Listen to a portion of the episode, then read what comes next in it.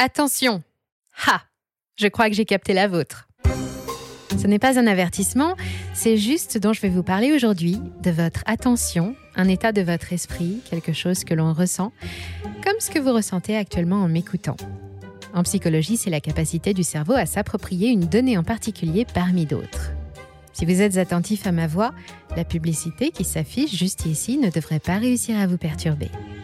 En éducation, c'est la faculté que l'on a de se concentrer sur quelque chose en ignorant les stimuli extérieurs.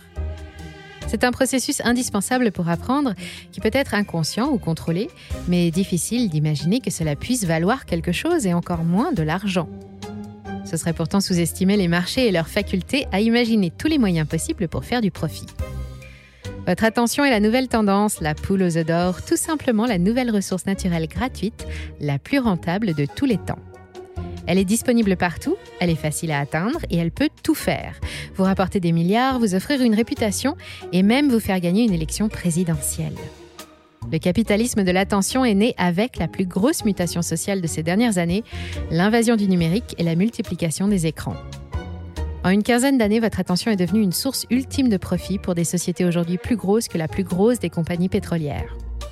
Dans l'ombre, elle se mène une guerre sans merci pour capter votre temps de cerveau disponible, modeler vos envies, gagner beaucoup d'argent, mais aussi faire de gros dégâts sur votre psyché, sans même que vous ne vous en rendiez compte. Vous les connaissez bien comme la moitié des êtres humains sur cette planète, vous consommez déjà leurs produits, vous le faites régulièrement et même en ce moment. Ce sont nos réseaux sociaux conduits par les empires du big data que sont les GAFAM. Pour eux, votre attention vaut plus que l'or.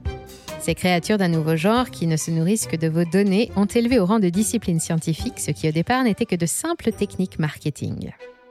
On l'appelle la captologie ou encore design du comportement et c'est le fer de lance d'un nouveau genre de capitalisme plutôt discret mais très lucratif, le capitalisme de l'attention. Vous l'ignorez sûrement, comme beaucoup de gens. Je vous invite donc aujourd'hui à découvrir cette nouvelle spécialité, comment elle fonctionne, quels moyens elle emploie et avec quels résultats. Et comme je sais d'avance dans quel état vous serez à la fin de mon exposé, je vous donnerai quelques solutions pour limiter au maximum ces effets négatifs dans votre vie quotidienne et celle de vos proches.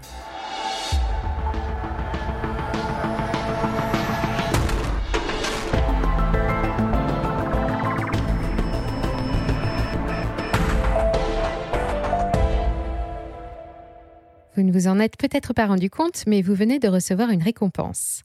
Juste avant le générique, j'ai flatté votre cerveau qui a beaucoup aimé vous savoir directement associé au succès de la chaîne.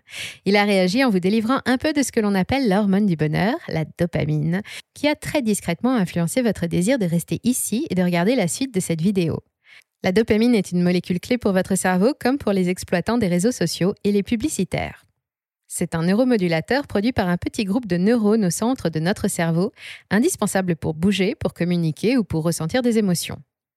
Elle est aussi à l'origine du fameux circuit de récompense qui favorise notre apprentissage. Quand vous goûtez un fruit, votre cerveau va sécréter de la dopamine pour associer l'expérience au plaisir. Le but est de vous amener à renouveler l'expérience le plus souvent possible pour à nouveau ressentir ce même plaisir. C'est exactement la même chose quand vous dépassez vos objectifs commerciaux, quand on vous félicite, quand vous gagnez un match de foot, réussissez une tarte aux pommes parfaite, que vous rencontrez quelqu'un qui vous plaît ou que vos publications reçoivent des centaines de likes. C'est avec ma voix et le sujet d'aujourd'hui que j'espère vous persuader de rester le plus longtemps possible avec moi et activer vos circuits du plaisir. Vos réseaux sociaux ou vos applications utilisent le même mécanisme pour vous inciter à passer le plus de temps possible devant votre écran. On rassemble tous les moyens utilisés dans ce but sous l'appellation de captologie, ou la science de capter, ou, devrais-je dire, captiver votre attention.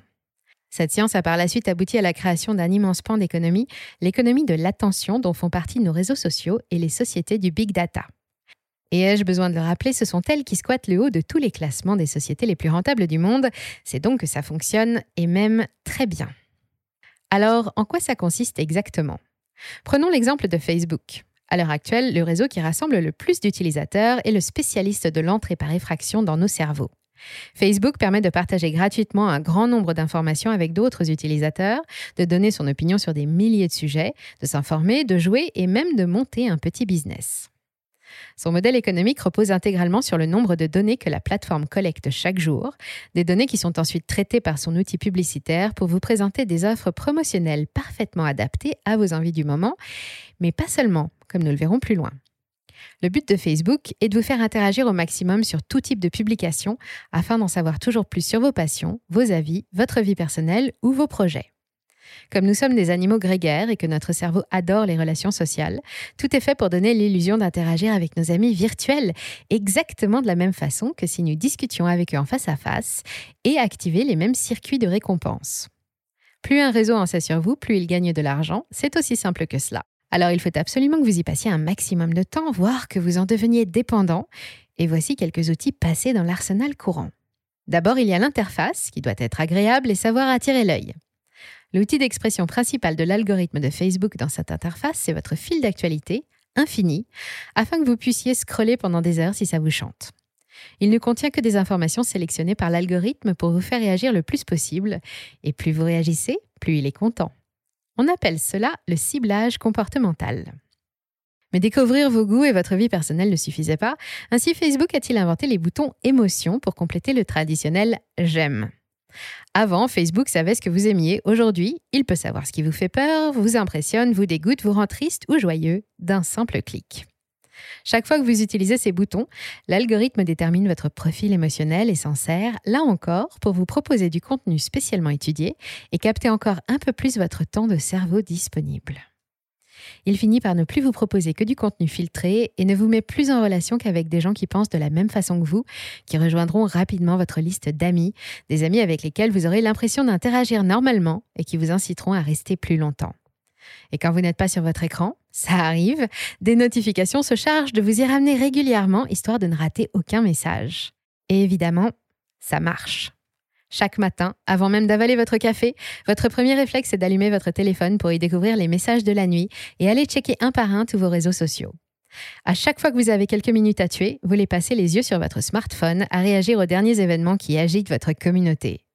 Et vous ne pouvez pas vous empêcher de vous sentir vexé ou ignoré quand vos propres publications ne récoltent pas assez de réactions. Et oui, ils vous tiennent. Mais rassurez-vous, vous n'êtes pas seul. En 10 ans, les réseaux sociaux ont triplé le nombre de leurs utilisateurs pour atteindre plus de 4 milliards et demi en juillet dernier, soit plus de la moitié de la planète. Les temps de connexion ont explosé, de 5h40 par jour en 2012 à plus de 11h45 chez les 16-24 ans en 2019, selon le dernier baromètre de la santé visuelle Opinionway. Jusqu'à cette année, le secteur affichait un taux de croissance à deux chiffres, et aujourd'hui, il reste proche des 10% annuels, un score très honorable, avec des disparités selon les régions du monde. On peut parler de succès phénoménal, de la plus importante mutation sociale de ce siècle. Quasiment chaque internaute dans le monde est connecté à un ou plusieurs réseaux sociaux, 6 en moyenne. Ensemble, ils font la fortune des GAFAM, notamment de Facebook, qui domine toujours les débats avec 2 milliards 910 millions d'utilisateurs actifs dans le monde entier, qui lui rapportent chacun 11,57 dollars par an. Sa maison mère, le groupe Meta, est aussi propriétaire de 3 milliards d'abonnés Instagram, WhatsApp et Messenger. Après des résultats décevants l'année dernière, Meta vient de perdre environ 200 milliards de dollars de valeur sur les marchés boursiers, mais il pèse toujours plus de 520 milliards et fait encore partie des 10 plus grosses sociétés de la bourse de New York, à côté de l'autre mastodonte, Google, Gmail et YouTube, chapeautés par le groupe Alphabet, quatrième société du Standard Poor's 500. YouTube, c'est le deuxième plus gros réseau mondial avec 2,5 milliards d'utilisateurs en 2022. Derrière eux, on se bouscule pour tenter de grignoter quelque part de cet énorme gâteau, et à ce petit jeu, c'est TikTok le challenger le plus féroce avec 800 millions d'abonnés rassemblés en seulement 5 ans. TikTok propose un autre modèle de réseau social basé sur la vitesse qui fait fureur chez les 15-26 ans, inspiré de celui d'un autre réseau aujourd'hui fermé, Vine, ou des stories proposées sur Snapchat. Sur TikTok, tout va vite, les vidéos très courtes, à peine quelques secondes, s'enchaînent à la vitesse de l'éclair, en suivant les tendances du jour et les goûts des TikTokers qui réagissent, partagent et évaluent tout ce qu'ils voient en permanence. La plateforme grouille de vie à toute heure, parle de tous les sujets, et on pourrait se réjouir de cette concurrence qui devrait apporter du frais et de la nouveauté et bousculer un peu les leaders Twitter et Facebook. TikTok, c'est sympa, c'est nouveau, c'est drôle, ça change, c'est fun. Mais le concept est tout de suite moins brillant quand on sait que si ça marche aussi bien, c'est que quelque chose ne va plus dans nos têtes. Le besoin de se tenir au courant en permanence de tout ce qui affecte le monde quand l'information circule en temps réel, la peur de manquer de belles occasions, en anglais FOMO pour Fear of Missing Out, l'omniprésence des écrans sursollicite notre attention et dégrade nos capacités cognitives. Notre faculté à nous intéresser au même sujet suffisamment longtemps pour en tirer un bénéfice est en train de s'éroder lentement et le phénomène est particulièrement inquiétant chez les jeunes.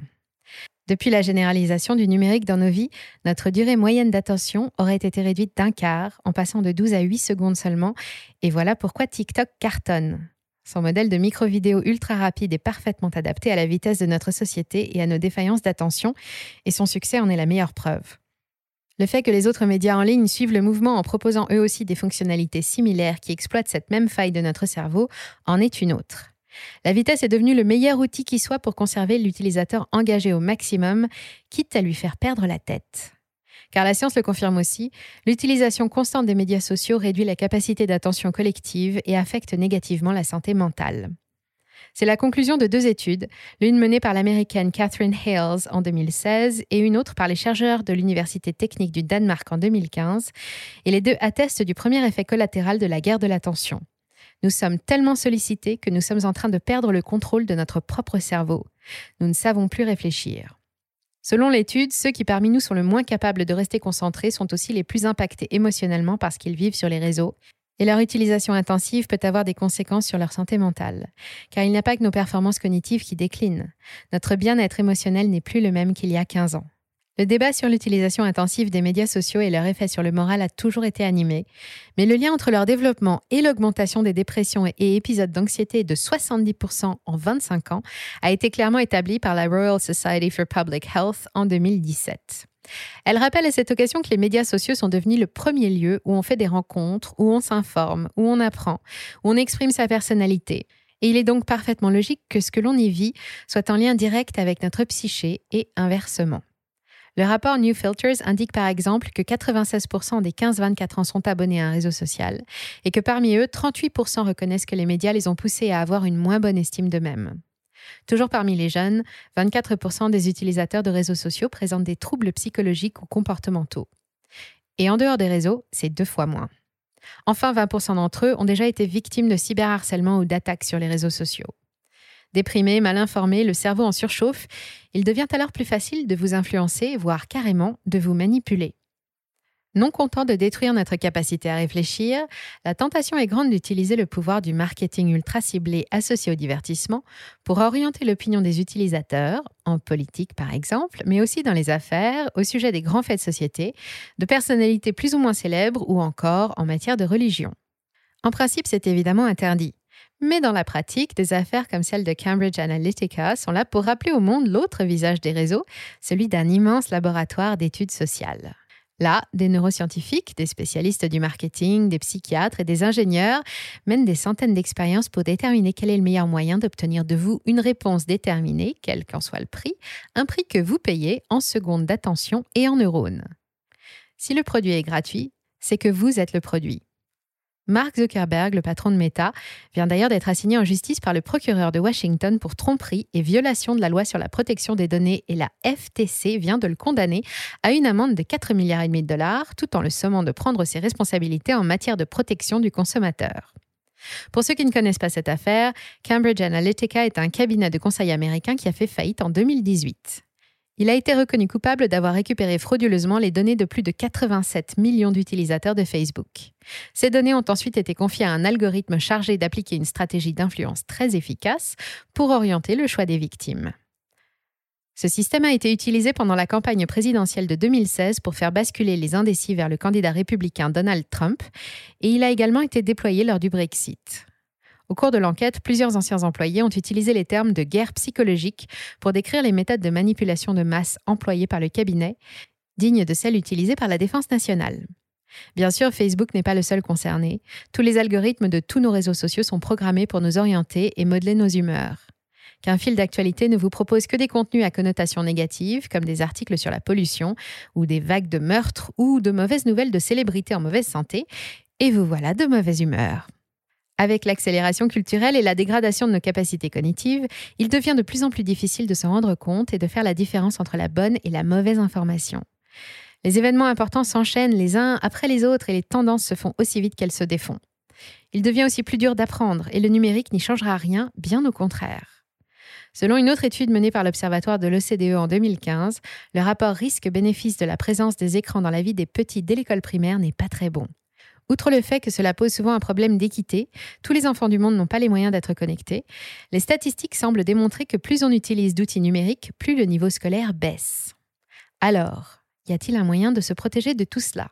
Peut-on continuer à profiter des avantages de nos réseaux préférés tout en préservant notre capital émotionnel et nos capacités cognitives? De nombreux professionnels du secteur médical ou de la protection de l'enfance, des chercheurs, des professeurs et des journalistes se sont posés les mêmes questions. Leurs conclusions sont désarmantes de simplicité et le remède tient en un seul mot, déconnexion. Total quand c'est possible, mais même partiel, ça fait du bien, et cela passe par la surveillance étroite de notre temps d'exposition aux écrans. Pour préserver nos enfants, le collectif Lève les yeux, par exemple, propose de suivre des recommandations simples comme pas d'écran avant 5 ans, pas plus d'une heure avant 10 ans et pas de smartphone avant 15 ans. Une autre association, le collectif Attention, imagine de revenir à l'enseignement classique avec des livres et des cahiers plutôt que des tablettes numériques qui coûtent très cher et qui n'ont jamais fait la preuve de leur efficacité. Ces instruments, introduits dès la maternelle auprès des enfants, sont aussi accusés de créer et d'entretenir une vision trop technophile du monde, une société dans laquelle la technologie occupe beaucoup trop d'importance et qui perturbe le développement de leur relation avec la nature. Déconnecter les enfants peut sembler une évidence, mais les adultes sont aussi concernés et il est temps d'adopter la démarche Digital Detox. Sans pour autant fermer tous vos comptes sociaux, apprenez à faire des pauses. Pensez à placer votre téléphone loin de vous le soir au moment du coucher, si possible hors de votre chambre. Devenez fan du mode ne pas déranger, laissez l'appareil dans votre tiroir ou votre voiture le temps du déjeuner. Trouvez d'autres sources d'émissions de dopamine en dehors de la sphère numérique. Et ce n'est pas ça qui manque, même si les temps sont durs. Un petit café en terrasse, un pique-nique au soleil, une petite balade en forêt peuvent suffire. Prenez l'habitude d'éteindre votre téléphone pendant 24 heures, le dimanche par exemple. Un exercice simple à première vue, mais bon, ce n'est qu'une question de volonté, vous pouvez y arriver. Un week-end de randonnée peut être le parfait moment pour s'y mettre. Une seule visite quotidienne suffit pour vos réseaux sociaux et attendez d'être devant un ordinateur pour vous connecter plutôt que d'utiliser votre téléphone. Le rythme idéal? Une connexion un jour sur deux, puis sur trois, comme entre deux vidéos de Moni Radar, ça tombe bien. Pour en apprendre un peu plus sur les mécanismes sur lesquels la guerre de l'attention s'appuie, sur les dégâts qu'elle provoque et sur la façon de s'en préserver, je ne peux que vous recommander un bon gros bouquin plein de pages imprimées, écrit par Yves-Marie et Florence Souillot, et qui vient de paraître sous le titre La guerre de l'attention, comment ne pas la perdre. Et pour une meilleure compréhension du monde qui vous entoure, regardez Moni Radar est donc un excellent choix. Merci d'avoir suivi cet épisode jusqu'au bout. Si ça vous a plu, on compte sur vous pour le partager autour de vous. Laissez un like ou une bonne note et vous abonner pour être informé des prochaines sorties. Et moi, je vous dis à très bientôt sur Money Radar.